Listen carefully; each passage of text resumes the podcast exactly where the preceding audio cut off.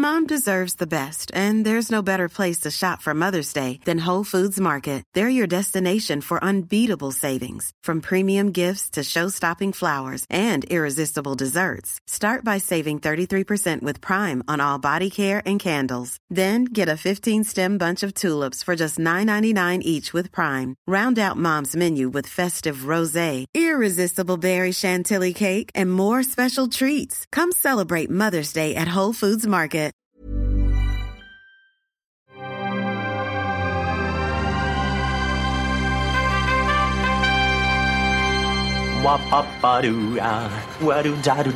Steven, arrête s'il te plaît, j'ai jamais pu encadrer Michel Legrand.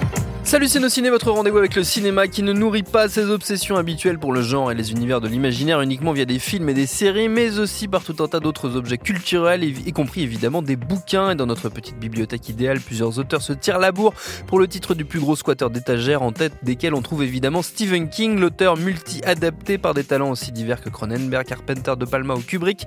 Et si les films tirés de sa production titanesque n'ont pas connu que des mariages heureux et des réalisateurs prestigieux, une chose est sûre, son œuvre continue d'inspirer Hollywood la preuve avec la sortie ces jours-ci de Cimetière dont on va causer avec un quatuor d'animaux zombies de fort belle tenue. Julien Dupuis, salut Julien. Salut. Julie Le Baru, Julie Le Baron, pas, Le Baru, salut Julie. Salut Thomas. Stéphane Moïsaki, salut Stéphane. Salut Thomas. Et Perrine Kenson, salut Perrine. Salut Thomas. C'est nos ciné épisode 185 et c'est parti. Tu fais un amalgame entre la coquetterie et la classe. Tu es fou. Enfin, si ça te plaît. Je suis navré, Julie, cette entrée en matière était totalement euh, lamentable. Oh, t'inquiète, ça je t'entraînerai par ailleurs. Merci beaucoup. Cimetière, donc Pet Cemetery en VO, nous emmène à la rencontre de la famille Creed, fraîchement installée avec son chat, c'est important, dans le riant état du Maine, dans la petite bourgade de Ludlow, à quelques encablures d'un mystérieux cimetière d'animaux, d'un B, d'étranges rumeurs dans le voisinage, rumeurs qui vont peu à peu prendre corps et plonger la famille Creed dans des montagnes d'angoisse. In the woods today, LA discovered a charming little landmark. Pet cemetery. Place to bury our pets and remember them. Might seem scary, but it's not. Perfectly natural.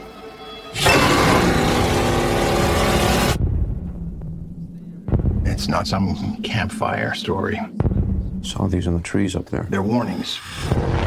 Derrière la caméra, c'est un duo Kevin Kolch et Denis Widmeyer. Je pense que je prononce très, tout très mal comme d'habitude. Au casting, on trouve Jason Clark, Amy Seymetz, John Lightgo ou encore Obza. Euh, Obsa Ahmed. Moi, je suis y arrivé. Ça va, ça va. C'est de mieux en mieux. Ouais, mais je suis fatigué. On notera pour ceux qui l'ignorent que ce n'est pas la première fois, évidemment, que le roman Cimetière de Stephen King est porté à l'écran, puisqu'il a déjà été adapté par Marie Lambert. C'était en 89, ce qui ne nous rajeunit pas. Votre avis sur ce cimetière, euh, les amis, puisqu'on parle de jeunes, c'est Julien Dupuis qui va commencer. Ah, euh, moi, je suis pas comme Julie, moi, je t'en tiendrai rigueur. Ouais, je sais bien, je sais bien que tu, que tu as la rancune tenace. On peut séparer, on, peut s'amuser à séparer le, cinéma d'horreur de, en, deux camps. Hein. On, hmm. pourrait se dire, il y a, y a, un camp. le bon cinéma d'horreur, le mauvais cinéma d'horreur. Certes, mais on peut aussi se dire que le cinéma d'horreur, ça peut être un, un train fantôme, euh, où, où tu es là pour avoir plein de frayeurs, t'éclater, c'est une expérience physique euh, réjouissante hein, finalement et, qui te poursuit généralement pas. Euh, mais je, je, ne regarde pas du tout cette catégorie-là avec euh, condescendance parce qu'il y a des, films formidables, il y a une longue lignée. les premiers films d'horreur de Méliès, c'était clairement ça. William Castle, et Ville Dead 2, sur certains côtés, on pourrait, on pourrait dire que c'est ça. plus récemment, alors je, je vais tomber beaucoup plus bas, mais il y a, il y a des Conjuring 2 que je déteste pas forcément d'ailleurs, mais bon, qui est encore là-dedans. Et puis il y a un cinéma d'horreur euh, plus, euh, alors ça fait un peu gros mot et tout, mais un, peu métaphysique en fait, qui te conduisent à, à, à, regarder la mort en face euh, et à faire face à la vacuité de nos existences. Et qui est un cinéma beaucoup plus presque nécessaire, enfin je pense, en tout cas pour moi, et, et, et, qui en général te poursuit beaucoup, beaucoup plus, euh, et, euh, et, aussi aux vertus euh, cathartiques évidentes. et là, cette nouvelle adaptation de Cimetière, elle a deux problèmes. le premier problème, c'est qu'elle est adaptée d'un roman qui, à mon sens, appartient à cette deuxième catégorie.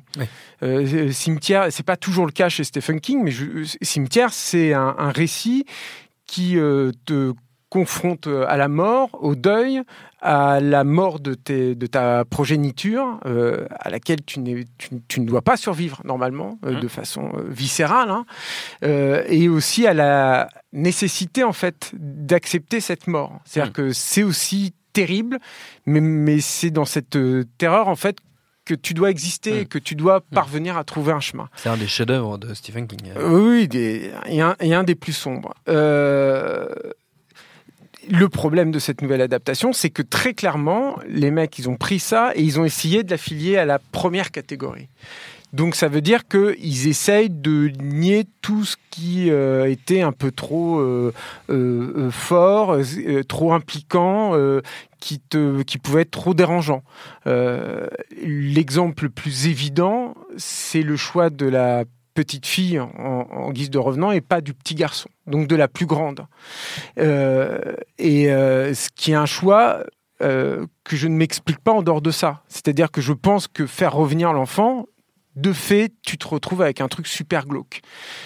Si tu fais revenir la petite fille, ça peut... C'est bizarre hein, de le dire comme ça, mais voilà, tout est relatif, mais c'est, ça peut être beaucoup plus léger.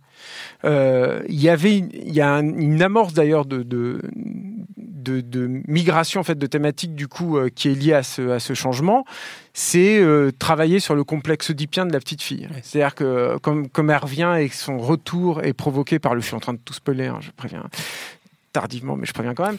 Mais comme elle, voilà, il, pouvait y avoir, il pouvait y avoir un truc intéressant là-dessus qui est qui est pas totalement nié en fait dans le film, mais qui n'est clairement pas suffisamment travaillé pour que ce soit euh, satisfaisant, on va dire quoi.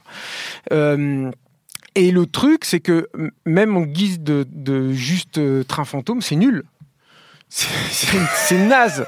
Il y a, y, a, y a, quatre jumpscares, il n'y a pas de gore rigolo.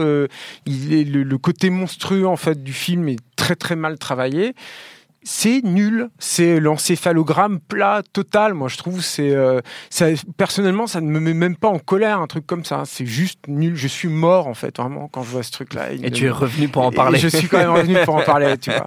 je vais juste terminer sur un petit truc qui est le, le seul. Euh, la seule chose un peu positive du film, vous allez voir, c'est pas bien lourd, c'est euh, le travail sur les décors euh, autour du cimetière, du lieu fantastique, qui est pour moi la seule idée en fait de cinéma en fait du film, qui est que euh, il y, a, une frontière, comme souvent dans le fantastique, on passe une frontière. Tu bailles Thomas, je t'en dis peut-être. on passe une frontière souvent dans, le fantastique et tout, et là cette frontière est marquée par quand on est dans le monde, on va dire réel, bah, il s'est tourné en décor naturel dans une vraie forêt. Et et tu, tu, tu, tu, passes une butte et, euh, et là, tu es dans un décor en studio. Et moi, j'aime beaucoup, beaucoup les décors extérieurs en studio parce que même quand c'est très bien fait, tu vois que c'est du studio et ça te rajoute une distance et un décalage qui, je trouve, fonctionne bien. C'est-à-dire que là, très clairement, tu sais que les personnages sont plongés dans le surnaturel, euh, littéralement. C'est très léger, hein, mais au moins, il y a ça. C'est déjà pas mal. Ça fait, euh, ça fait un truc à sauver. Un, un truc. Un truc. Julie? Ouais, bah alors pareil, je suis pas du tout sortie convaincue de ce film. Et en fait, euh, ce que tu dis, je suis assez d'accord avec, le fait que je suis même pas en colère contre ce film, euh, tellement il est insignifiant en fait au final. Le, le gros souci, c'est, euh, bah ouais, déjà donc ce film a aucune âme. Enfin, les, en fait, les scènes s'enchaînent sans qu'il y ait de grands enjeux, alors que c'est quand même des thématiques très lourdes qui sont abordées. Donc, on a quand même, par exemple, donc deux visions. Donc le père qui est très rationnel, la mère qui est plutôt spirituelle, qui ont une vision de l'au-delà qui diffère forcément. Et pourtant, enfin, tout ça s'enchaîne bah, sans, vraiment euh, qu'on y attache la moindre importance en fait. Et je pense que typiquement ce film, je le verrai dans 10-20 ans, un dimanche soir à la télévision, et j'aurais oublié que je l'ai déjà vu en fait. Et il euh, n'y a rien de réellement marquant. Et euh, les, personnages en soi enfin, sont brossés très rapidement, c'est assez superficiel. Ils, essayent quand même de faire quelque chose avec la mère qui est vaguement traumatisée dès, dès lors qu'elle voit un placard par rapport à une sombre histoire avec sa sœur. Mais euh, le fait qu'il y a un manque d'attachement euh, donc euh, probant, enfin avec avec les personnages, fait qu'au final on, se fiche un peu de, ce qui va se passer quoi. Et donc effectivement pour un film d'horreur, donc les jumpscares pour moi ne marchent même pas. Et il y a aussi ce, ces moments assez gênants où on ne sait pas si on rit avec le film ou si on rit du film. Et là je pense au retour du chat, donc il devient une espèce de chat zombie complètement ridicule. Et ça pour le coup je suis incapable de vous dire si c'était voulu de la part des réalisateurs quoi. Donc voilà moyennement convaincu. Et c'est souvent euh, risqué aussi les adaptations des bouquins Stephen King. Et celui-ci euh, présentait quand même un défi, sachant que c'est un bouquin qui était tellement glauque et sinistre que même Stephen King voulait pas le faire publier. Quoi. Mais manque de bol, il devait un bouquin à son éditeur. voilà. Bref. Et on se retrouve avec ce film.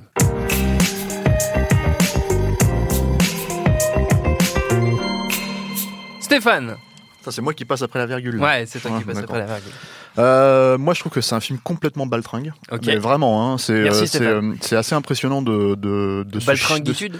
Bah, c'est assez impressionnant de se chier dessus en fait absolument sur tous les éléments qui pouvaient être un, tout, un tant soit peu euh, euh glauque ou, ou voilà et c'est pas seulement en fait le fait de changer le, le, la gamine enfin de faire de changer le truc et de faire en sorte que ce soit la gamine qui revienne à la place du gamin euh, mais c'est vraiment en fait l'idée que euh, comment tu traites ces séquences-là. Hmm. C'est-à-dire que bon, bah, euh, dans alors déjà, il faut préciser cette chose-là, c'est une adaptation du roman, mais c'est pas vraiment une adaptation du roman, c'est un remake. du film qui est sorti en 89 parce que le roman en fait il y avait beaucoup beaucoup d'intrigues secondaires qui ne ah sont bah pas du tout dans le dans le dans l'adaptation dans originale de 89 de Marie Lambert. Et en fait qui ne sont pas du tout là-dedans. Et ça aurait été une bonne façon d'aborder ça pour justement en fait euh, rendre la chose différente. Mais c'était pas du tout l'enjeu. Et moi je pense même pas des réalisateurs mais vraiment du studio. C'est-à-dire que toutes les notes c'est pas pour moi tout ça c'est des notes de studio ce que je vois hein. mm. c'est vraiment j'ai l'impression d'avoir les post-it sur l'écran avec des mecs qui disent bon alors là euh, non non la gamine elle peut pas faire ça. Là le chat il peut pas faire ça.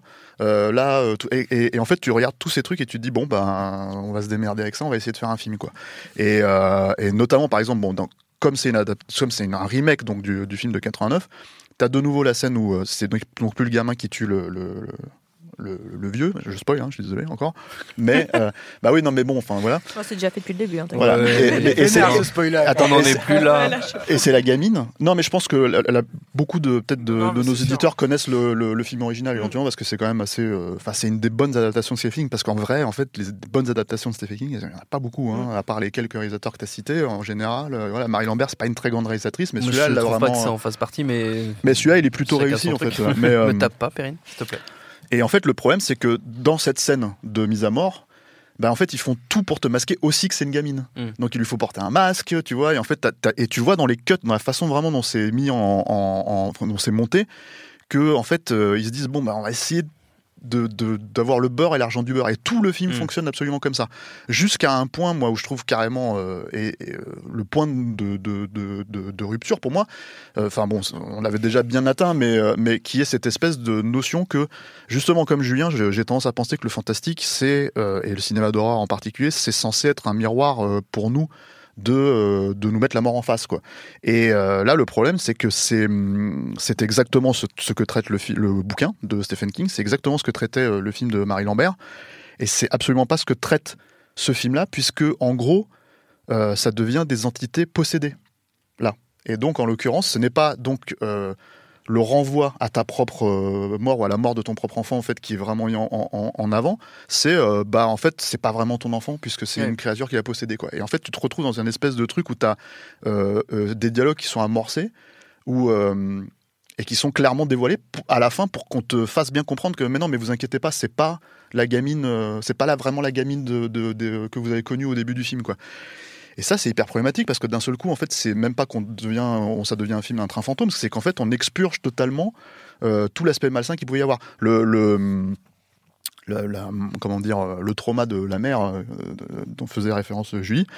Euh, dans le film original, ce qui était assez bien foutu, c'est qu'ils étaient allés chercher une vraie, et ça participait au, sentiment de malaise, ils étaient allés chercher une vraie actrice anorexique qu'ils avaient mis en scène et tout ça, et, c'était assez glauque en fait de, voir ce truc, et tu comprenais en fait, tu avais à la fois l'empathie pour ce personnage-là, l'empathie pour, pour le personnage de la mère, euh, qui est pourtant pas une très grande actrice hein, dans le film. C'est un des gros problèmes pour moi du Marie Lambert, c'est que les acteurs sont pas extraordinaires, quoi.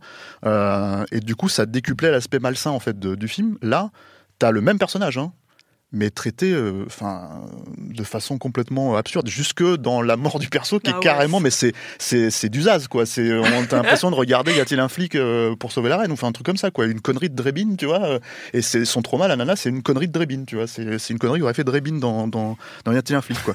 Et c'est enfin c'est c'est fou quoi.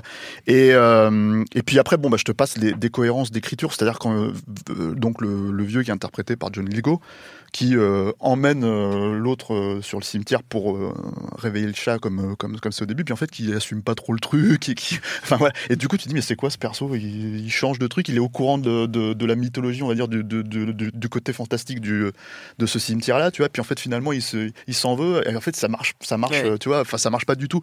Et enfin bon du coup ça ça crée pas mal de scènes de faux suspense en plus. Il est clairement sacrifié sur l'autel justement de ce, ce truc un peu un, peu tiédasse quoi. Oui parce qu'il pourrait pas il pourrait pas être euh, il faut qu'on continue à garder un peu de sympathie. Il, voilà il pouvait pas être l'instigateur du mal. Donc là c'est pareil c'est un peu de rébine quoi. Il fait oh merde j'ai réveillé le chat quoi. Et alors après il y, y, a quand même un autre truc c'est que euh, c'est comme les bébés hein, les chats il faut pas les faire en numérique quoi.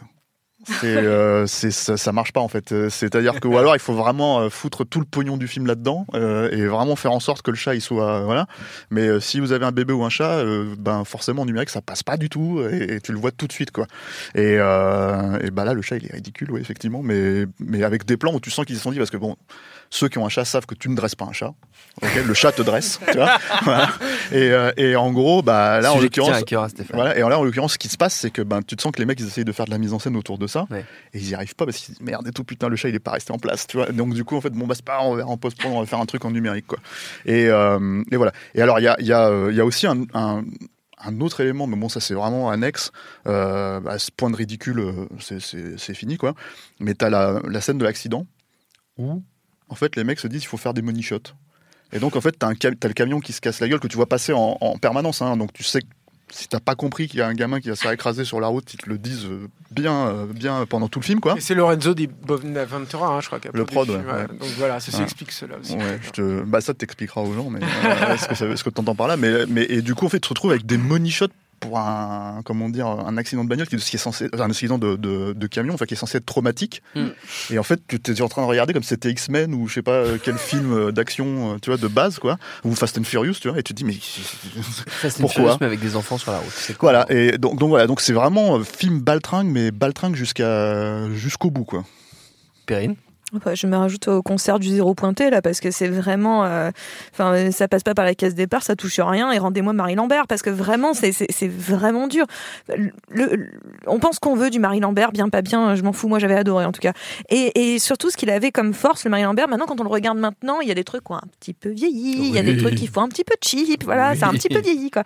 Mais il avait cette, cette extraordinaire force de faire comprendre le temps qui passe dans le film. C'est-à-dire que là, tu as l'impression que littéralement tout ce qui se passe dans le film est arrivé dans, je sais pas, une petite semaine, c'est une petite semaine, il s'est passé une petite semaine dans l'affaire à peu près. Hein. Alors que clairement, ça s'étale sur plusieurs mois, cette histoire, le temps de, d'emménager, de, de, prendre la maison, de, de le chat, il est problématique, mais bon, on s'adapte, c'est normal, il revient à la vie, il est quand même chelou. Euh, et euh, l'enfant, le traumatisme de la perte, tout ça, ça prend du temps en fait. C'est-à-dire que, et on a cette notion de, d'un personnage qui est travaillé de l'intérieur, littéralement, euh, qui, qui, qui, qui est désespéré et qui va faire un acte de désespoir en fait. Et là, à aucun moment, on a cette notion de désespoir. C'est-à-dire qu'à un moment donné, il y va comme il va acheter. Ah oui, j'ai oublié le sel. Attends, j'y retourne. Enfin, on est vraiment dans, dans, ce truc. Il n'y a aucune notion de. Euh, de, de, ce qui se passe à l'intérieur, de vie d'intérieur des personnages en fait. Ça n'intéresse pas du tout le, là, les réals, je ne sais pas du tout qui a fait ça, j'ai oublié. Euh, mais et, et, je comprends pas, enfin là c'est vraiment personnage, je ne comprends pas euh, Jason Clark en fait. C'est un acteur je trouve extraordinaire. Et je ne comprends pas ses choix de film. Il y a un autre film là qui va sortir avec lui qui est aussi enfin c'est pas bien euh, cœur ennemi qui va sortir enfin peu importe mais euh, c'est quand même un... mais tu ne l'as pas dit. non mais voilà c'est quand même c'est un extraordinaire je ne comprends pas mais là vraiment ce film là il y a il y a rien qui fonctionne pourquoi avoir détourné pourquoi avoir créé ce faux suspense sur les enfants? Ça je le comprends pas le faux suspense du ah bah tu t'attendais à ce que ça soit bidule bah ça va être machin ça ne sert à rien. Je trouve ça débile de créer un suspense sur la mort d'un enfant. Vraiment, en plus, je trouve ça non, seulement ça ne marche pas, et en effet, je suis d'accord avec Stéphane, euh, le côté euh, X-ménien du truc euh, ne fonctionne pas du tout. Le, le traumatisme n'existe pas. Il y a aucun traumatisme d'ailleurs qui existe dans ce film. Et en plus, l'idée, c'est que je trouve ça presque limite malsain de jouer sur cette attente de ah, c'est lequel des deux qui va y passer, quoi. Je trouve que c'est vraiment limite malsain et, euh, et, pas, et, ça sert pas le film en fait. Ça ne sert à aucun moment le film. Il y a rien qui sert le film. Non, je trouve que c'est un du début jusqu'à la fin, pareil, le traumatisme de la mère. la manière dont c'est filmé. Il y, a, une série sur Netflix, euh, Ilaous, là, je sais plus le, titre en entier, euh, qui était l'adaptation de, de le remake en série de Hantise, etc. De, de, de Robert Wise. Et et on a des scènes tout à fait similaires d'angoisse et de. La maison du diable, Antis, c'est le. Oui, oui, pardon, la maison du diable, j'ai fait Oula, je fais le remake. C'est le, le Yann de Bonte. Voilà, mais bon, la maison. Très grand film. Très grand film, très grand film. bah, on est plus proche d'Antis finalement que, que, de la maison du diable, ça c'est sûr. C'est moins drôle. C'est moins drôle. Mais on a, mais voilà, on a, on a, cette idée en tout cas de la manière dont c'est filmé dans Il House. Il y a des séquences similaires de corps, de, de, de, de traumas et, et de fantômes qui sont finalement 100 fois plus réussi là-dedans que là l'histoire du trauma qui finalement est un une, soupe euh, où on a croisé euh, Conjuring et euh, et je sais pas trop et Annabelle quoi. non mais vraiment ça ça ne fonctionne pas à aucun moment. En fait c'est ça que ce qui m'a vraiment énervé au-delà de la manière dont j'ai vu le film, c'est ce qui m'a vraiment énervé, c'est je ne je n'ai pas compris à aucun moment quelles étaient les ambitions et les volontés du réal derrière ce film et qu'est-ce qu'il essaie de me faire comprendre. Et surtout, j'avais cette idée, toujours ce souvenir du film de Marie Lambert qui à la fois mêlait une forme d'humour avec justement le personnage de Victor Pasco, qui était un personnage qui était quand même limite humoristique dans, dans, le, dans le, le, film de Lambert. Euh, le, la, vraie tristesse que je ressentais vis-à-vis des parents et la vraie angoisse, puisque avec ce temps dilaté où je ressentais l'angoisse. Et là, à aucun moment, l'angoisse n'existe. Et c'est vraiment problématique. Bah après, il faut peut-être préciser que c'est un remake qui s'est fait Enfin, ça fait 15 ans hein, qu'ils mm. en parlent de faire des remakes de, de, enfin, en tout cas, de nouvelles adaptations de Cimetière. Et là, en l'occurrence, bon, euh, oui, mais là, en l'occurrence, c'est surtout que ça a été relancé pour euh, pour suivre euh, le carton de, de ça, quoi. Mm. Oui, mais justement, ils ont vraiment pas d'excuses. Si ça fait 15 mm. ans, il faut écrire un truc mieux. Non, puis en plus, enfin, le, le problème, pardon, vas-y. Non, mais c'est vrai qu'il y a un côté très cahier des charges que tu évoquais tout à l'heure qui est, qui est, vraiment très très flagrant et c'est vraiment con pour un genre en plus qui peut se prêter à des expérimentations un peu foireuses, c'est pas grave, ou des innovations. On a une absence de mise en scène total Et euh, bref, je trouve ça vraiment dommage, surtout dans un genre qui est vachement plombé en ce moment par des ressucés, euh, des remakes, des suites euh, sans, sans, grand intérêt et tout. Je trouve ça vraiment dommage. Et pourtant, l'adaptation de Cimetière, qui à un moment devait être assumée par Romero, il me semble, euh, ouais, il avait fait l'acquisition des droits. Première, ouais, celui qui avait ah, à l'époque. Ouais, et donc ça que tu peux suivre euh, à l'époque en disant peut-être que quelqu'un de compétent en fait va prendre en charge cette histoire qui être, enfin qui pourrait vraiment donner lieu à un super film, je pense. Et bah non, ça tombe. Euh, non mais moi je pense que tu as pas mal de, de films de, qui, qui, ont déjà été adaptés en fait de, de Stephen King qui pourraient mm. donner lieu à un vrai bon remake. Hein. Là il parle mm. de Firestarter, je, je suis pas sûr qu'ils vont le faire correctement, mais mais en tout cas l'original il était à chier donc le, mm. le, film de pourtant c'est Mark Lester qui a réalisé le film bon, quoi. Commando quoi. Mais respect quoi. Mais euh, mais, euh, On peut pas gagner un, tous les coups. Hein. Un classique. Un classique effectivement, mais euh, mais mais là en fait bon voilà je pense que c'est un super sujet Firestarter avec c'était avec Drew Barrymore je crois c'est ça exact John non ah, puis j'ai oublié le, l'acteur. Il y, en a eu tellement hein, des adaptations de, de Ouais, ouais, ouais, mais c'est ça. Bah, bon, t'en avais, t'en avais une. Moi, j'attends, j'attends le remake de Maximum Overdrive, personnellement. Ouais, je pense que ça va être chaud, ça. Un grand plaisir. Enfin, si, si le mec, qui fait, si le mec qui fait le film prend autant de coke que, que Stephen King en avait pris à l'époque, euh, ouais, on ira le voir. Et tourne avec une équipe italienne, on ne parle pas italien. C'était quand même la meilleure, meilleure anecdote euh, sur ce film. Pour terminer, on va faire comme toujours un petit tour de recommandations dans l'univers de votre choix, pas forcément le film d'horreur, mais ça peut, ça peut, parce qu'évidemment, vous êtes libre. Stéphane, tu auras la parole en dernier, évidemment. Ah. Julie. Julien commence, termine. Non, c'est Julie. moi, je suis excessivement bon élève parce que j'ai choisi une adaptation de Stephen King parce que ah. pour moi, l'un des réalisateurs qui adapte le mieux Stephen King, c'est euh, Frank Darabont. Et euh, donc, je vais citer. Ah merde, t'avais The Mist en tête? J'avais The Mist. Ah, ah. non, vas-y. Non, mais euh, je, peux, je peux aussi embrayer avec un autre que j'avais en tête. Redemption, c'est pas mal. Hein. bah, Shawshank Redemption est très bien. Mais The Mist, qui est vraiment excellent sur donc un affichiste qui euh, travaille dans sa petite maison tranquille jusqu'à ce qu'une brume vienne euh, donc gagner la ville et dont des créatures un peu Lovecraftiennes vont sortir et donc tout le monde se réfugie dans un supermarché et c'est c'est vraiment une sublime adaptation qui en plus euh, pour avoir lu la nouvelle de Stephen King enlève les éléments un peu relous de Stephen King à savoir donc souvent c'est des héros quarantenaires euh, qui ont une libido euh, vraiment démesurée et là il a complètement occulté un passage qui m'avait vraiment gêné dans la dans la nouvelle et donc vraiment le film reste est toujours au service de l'horreur et de l'émotion. Faut le voir en noir et blanc. Ah il y a la version, noir et blanc, qui, est, bien mieux. Puis pour le coup, tu regardes vraiment la mort en face et mm. justement le rapport à ton enfant. Enfin, c'est incroyable.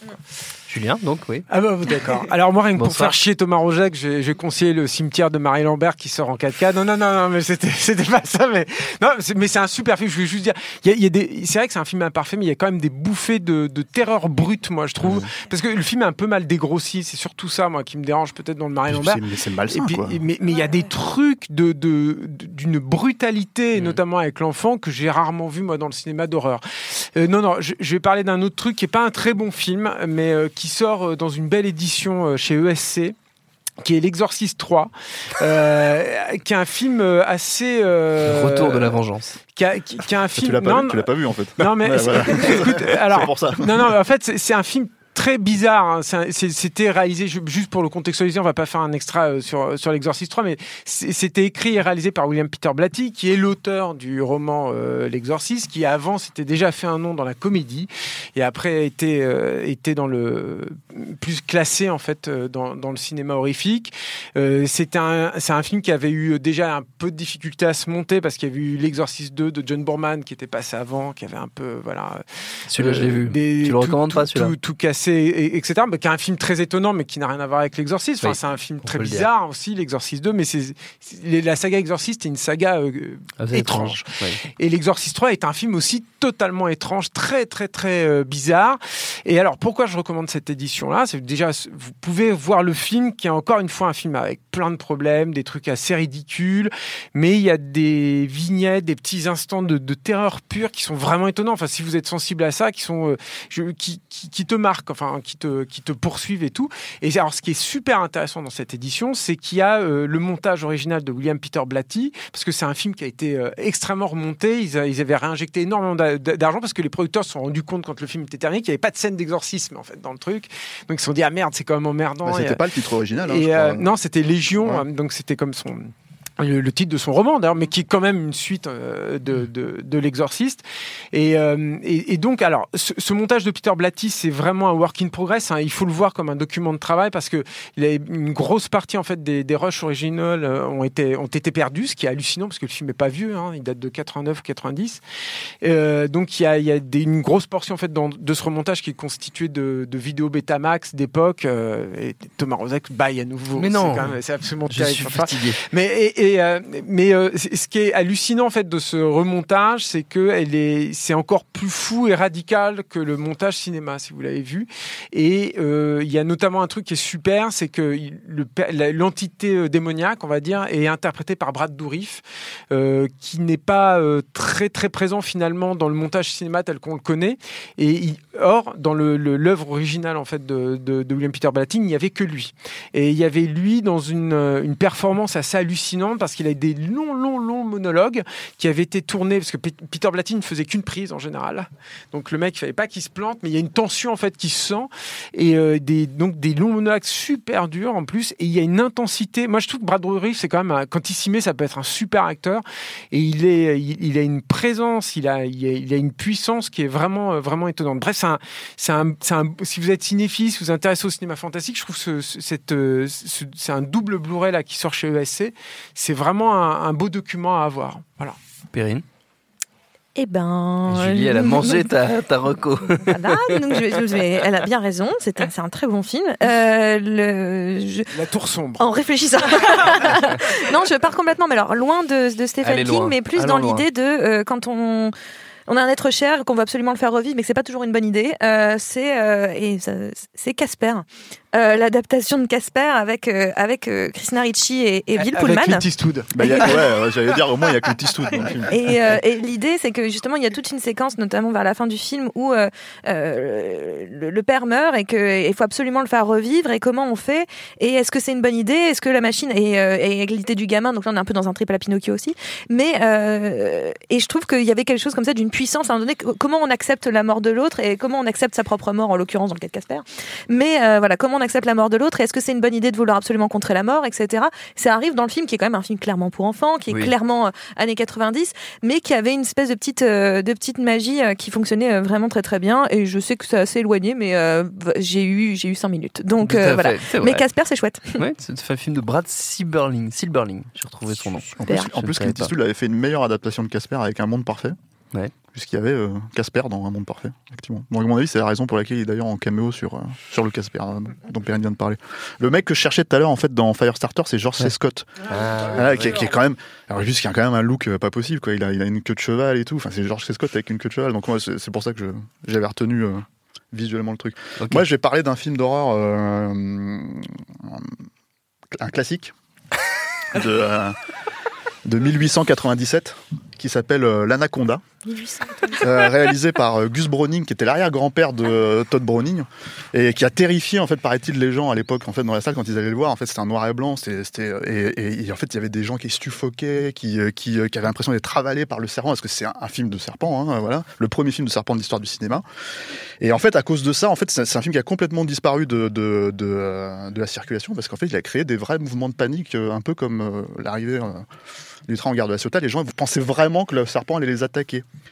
Et euh, en gros, ce qui s'est passé après, bah, c'est que, en gros, bah, euh, comment euh, Louis Loza en fait un remake 100 ans après pour les 100 ans du film. Et bah, c'est le classique que tout le monde connaît, voilà. Hein, voilà. Donc, si vous voulez voir ce, l'Anaconda, ça s'appelle. Hein, la, la, différence, il y a l'Anaconda. c'est sur le Critérion en fait qui sortira un jour probablement. je crois qu'ils ont retrouvé la copie et ils feront en sorte que. Super. Ouais, non, mais je pense que les gens vont croire. J'ai moi-même bah, tapé, tapé. Il a cherché la Gus Browning, Anaconda dire. Gus Browning, le grand-père de, de Todd Browning. Oui. Effectivement, oui. C'était très convaincant, Stéphane. Notre temps est écoulé. Mm. Merci, merci à tous les quatre. Merci à Quentin, la technique, à Juliette pour la préparation. Binge.audio pour toutes les infos utiles. On vous dit à très vite. Je préfère partir plutôt que d'entendre ça, plutôt que d'être sourd. Binge.